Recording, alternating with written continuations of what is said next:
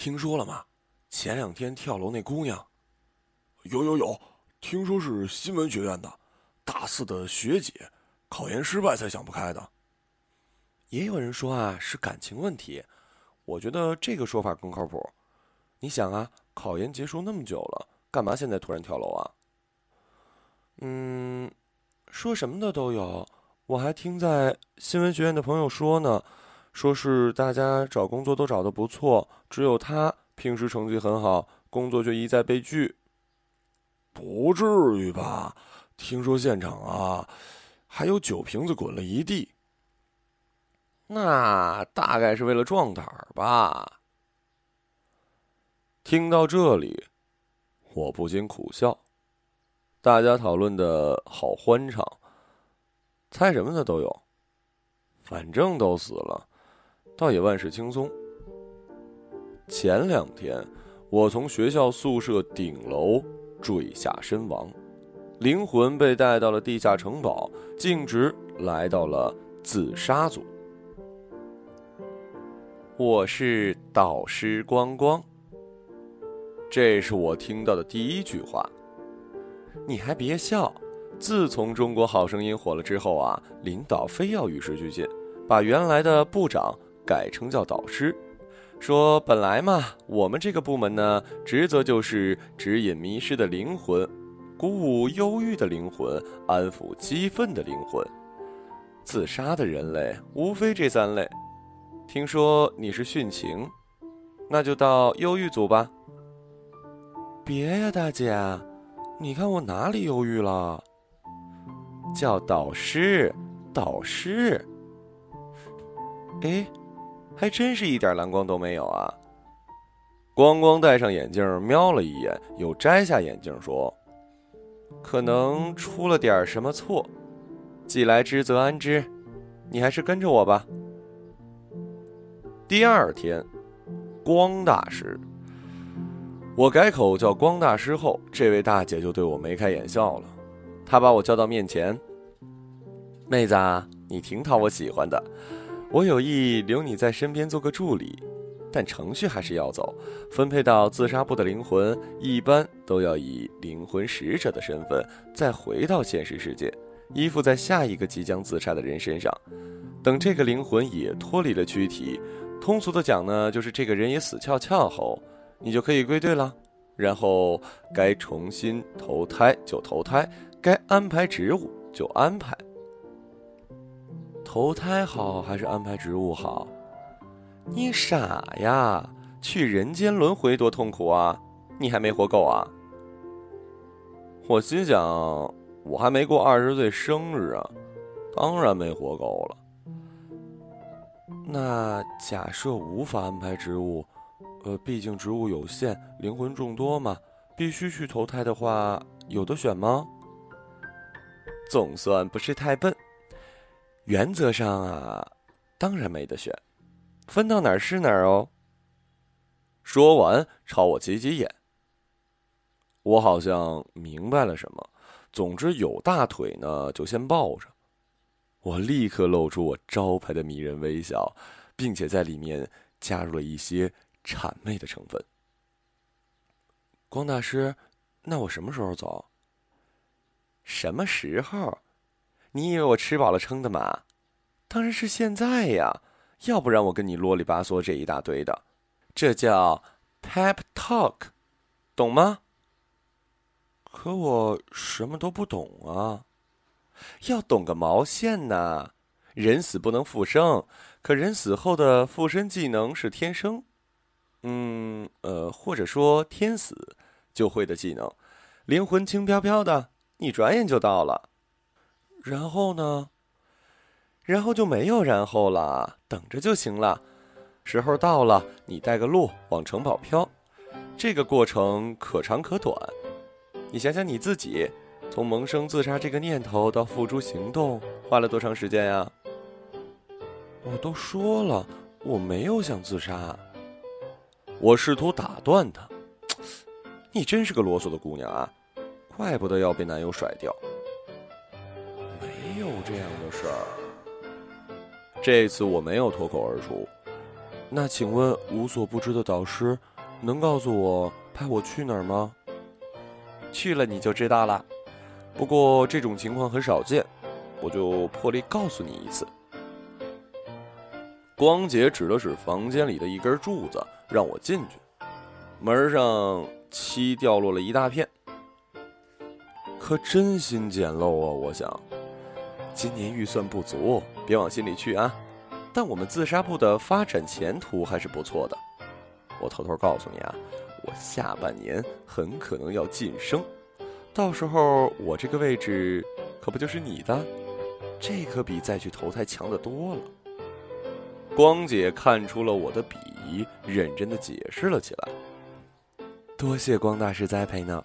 那我的目的地是，就是你生前所在的大学。自杀者连续出现在同一个位置的情况，我还是头一回遇见。哦，差点忘了，这是结魂守则，拿去看看。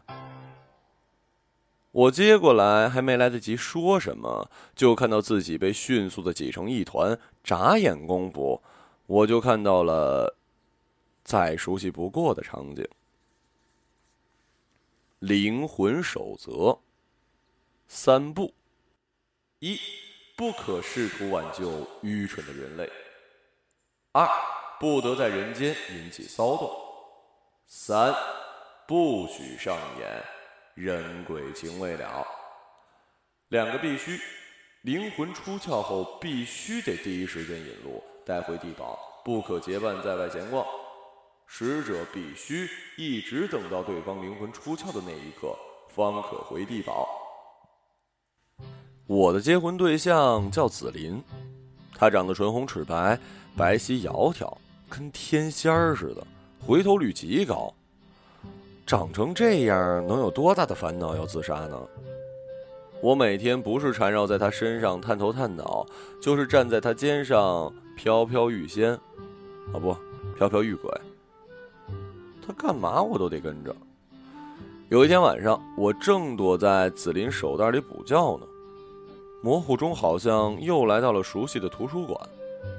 现在图书馆门口建了一个人工湖，湖边有三两个凳子，正是春风十里的好天气。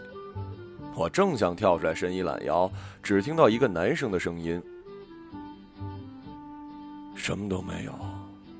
我想，就算不给我留下什么，也得留一句给他父母吧。他可能……”知道我们的事儿不太像，而且他的性格，就算知道了也不会干傻事儿。我已经飘到湖面了，闻声不禁回头看，居然是我生前的男朋友李继荣。擦，李继荣和紫林有一腿，鬼的世界也需要如此狗血吗？可你之前不是还跟我抱怨？说他天天念叨着要死，那不是一回事儿。这个事儿挺逗的，你听了，更加认为他不是会自杀的人。那阵子他刚找了一个实习，在一个时尚杂志当编辑助理，这是他心心念念很久的单位，所以一开始挺高兴。没想到果真就像电影演的，从主编是恶狠狠的恶魔开始。往下的编辑也都学他的样，讲话恶毒不饶人，一个咖啡杯都能变出五个主意来。拍片现场明明没有他事儿，也得奉陪着，一加班就是凌晨三四点。所以那阵儿呢，我们见面少，一见面就跟我倒苦水，说再这样下去呀，他就得找根绳子吊死，搞得我心烦。还好遇到了你。像雷雨天躲在树下，忽然炸起一响雷，我铺天盖地的明白了自己的死因。一定是我嚷嚷的太多了，光光他们部门收到了我的讯息，真以为我要寻死，就派了接魂使者来随时奉命。我回想起我从楼顶坠落后的瞬间，一个长相平平、身高平平的姑娘接的我。去地堡的路上也沉默无言，而一转手到光光手里，他就咻，没影了，以至于后来我都忘了这只鬼。我边听着前男友，呃，呃，事实上这样称呼也不太合适，毕竟我还没跟他分手。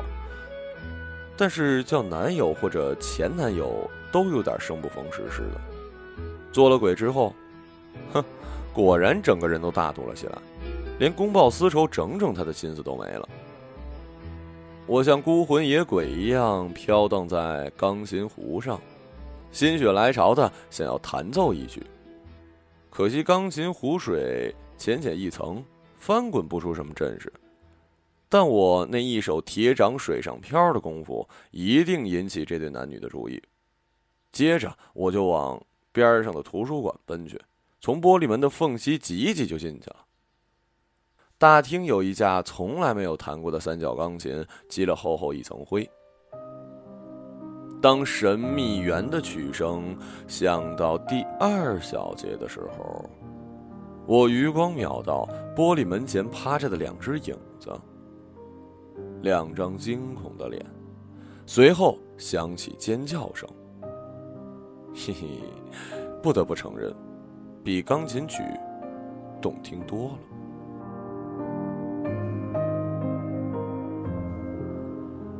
当然，对收到警告我是有心理准备的，灵魂守则里写的很清楚嘛。所以，长得凶神恶煞的两只锁魂鬼一来，我就解释了当晚的情况。其中一只露出了同情的目光，两只鬼躲到一边嘀咕了起来，看上去像是在商量对策。一会儿，其中头比较大的那只拿出一卷长得像圣旨的道具，开始念说：“奉堡主诏曰，鉴于此番行为是渣男所致，而自杀部接收到的女性冤魂多半出自渣男之手。”我们认为不能让渣男欺负到我们鬼头上，念你初犯，饶你一次，下不为例。念完还冲我眨眨眼，一切看上去都很山寨。我心想：我究竟误入了一个什么样的世界呀？不管怎么样，我装可怜博同情的计策见效了。哎，对了，正好你们在，我想请教一问题。大头鬼转过头，笑嘻嘻的说：“妹妹，你说。”这近乎套的，我心里吐槽，可嘴上依然很甜。二位是守则规范的执行人，一定是地保法律方面的专家。过奖过奖。大只鬼抢着道，小只鬼依然沉默不语。如果被指引的人一直不动手，我就要一直在人间逗留吗？这个是自然的，规则上写的很清楚。可是，如果这样的话，万一被指引者最后打消了轻生的念头呢？这个无需担心，自杀部的讯息检测器马上会监测到。一旦轻生之念消逝，此人的账户就会变成红色，意味着自杀部就失去了一枚灵魂了。唉，人总要死，但他再来我们这儿的可能性……就太小了，因为一旦有过自杀未遂或者战胜自己重新变乐观的人，很少会再轻生了。妹妹真聪明啊，怪不得光姐想要留你在身边呢。谢谢大头鬼哥哥。哎，对了，制定这些规范是因为以前发生过类似的事情吗？比如人鬼情未了，还有救助事件，这些。岂止是发生过，还不少呢。这些都是严重侵害自杀部权益的事儿，曾经导致了大量的鬼魂流失。你可别动歪心啊！嗯，不会啦，我就是问问嘛。话说回来，不允许救助，却没有规范说不允许杀害人类，这是为什么？这个，这是作为一个鬼的基本道德规范。当然不需要写进准则里。你看，你问题太多，都耽搁我们回地堡了。别再犯错了，我不想再见你了。哼！大头鬼气呼呼的说完，拉着小头鬼撤了。之后的日子，我逐渐搞清楚了李继荣和紫琳的关系。临近毕业的紫琳本来是集万千宠爱的大小姐，只可惜家里出了事之后，树倒猢狲散。机缘巧合，他想到了李继荣。紫琳一早知道李继荣的后台关系，她不想失去电视台出人头地的机会，所以想借着李继荣之手，也算是可怜的姑娘。她本来哪里尝到过什么世情冷暖呢？恐怕也是觉得我的死跟她多少有点关系，心有愧疚，加上连续的打击支撑不住，动了轻生的念头，也是情有可原。跟在这样一个忧郁的人类身上，也挺熬鬼的，而且基本上没什么人在讨论我自杀这件事儿了。期间，我生前的父母来学校。拿到了一大笔赔偿。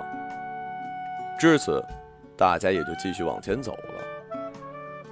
果然，没有谁离开谁会活不下去。我当鬼的新鲜感消失殆尽，人间该了之事也都了了。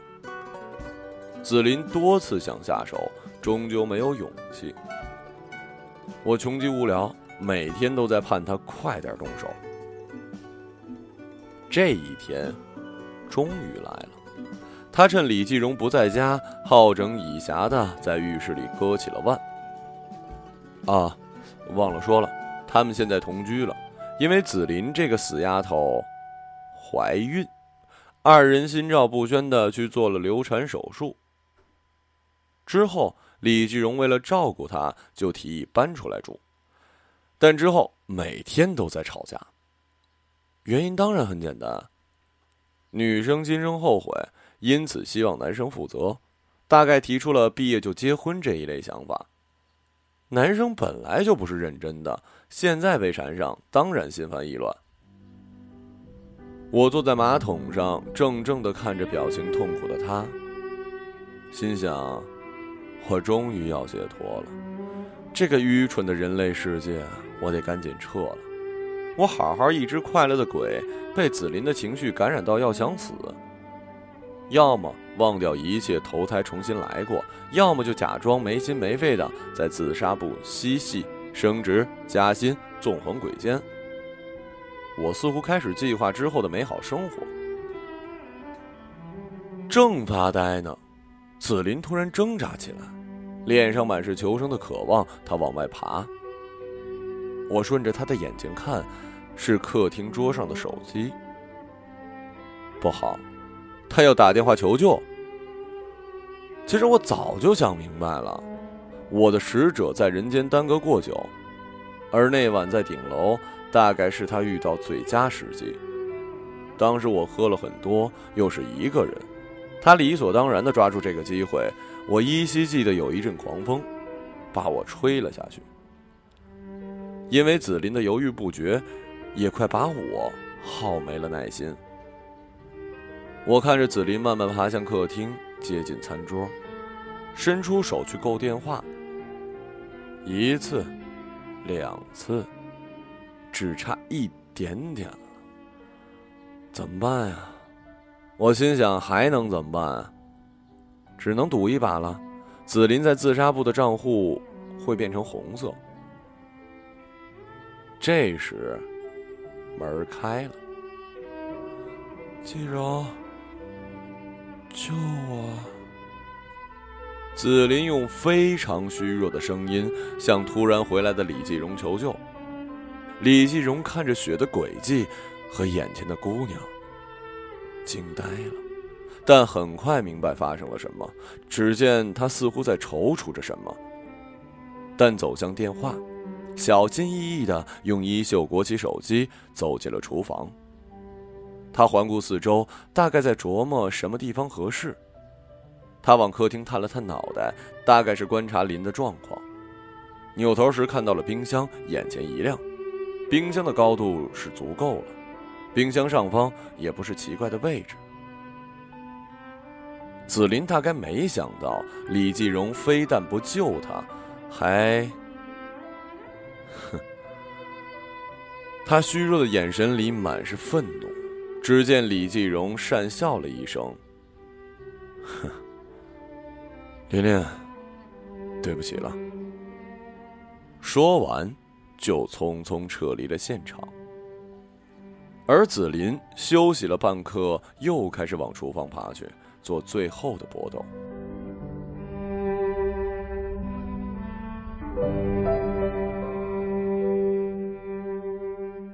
半个小时后，锁魂鬼靠着我往城堡飘去。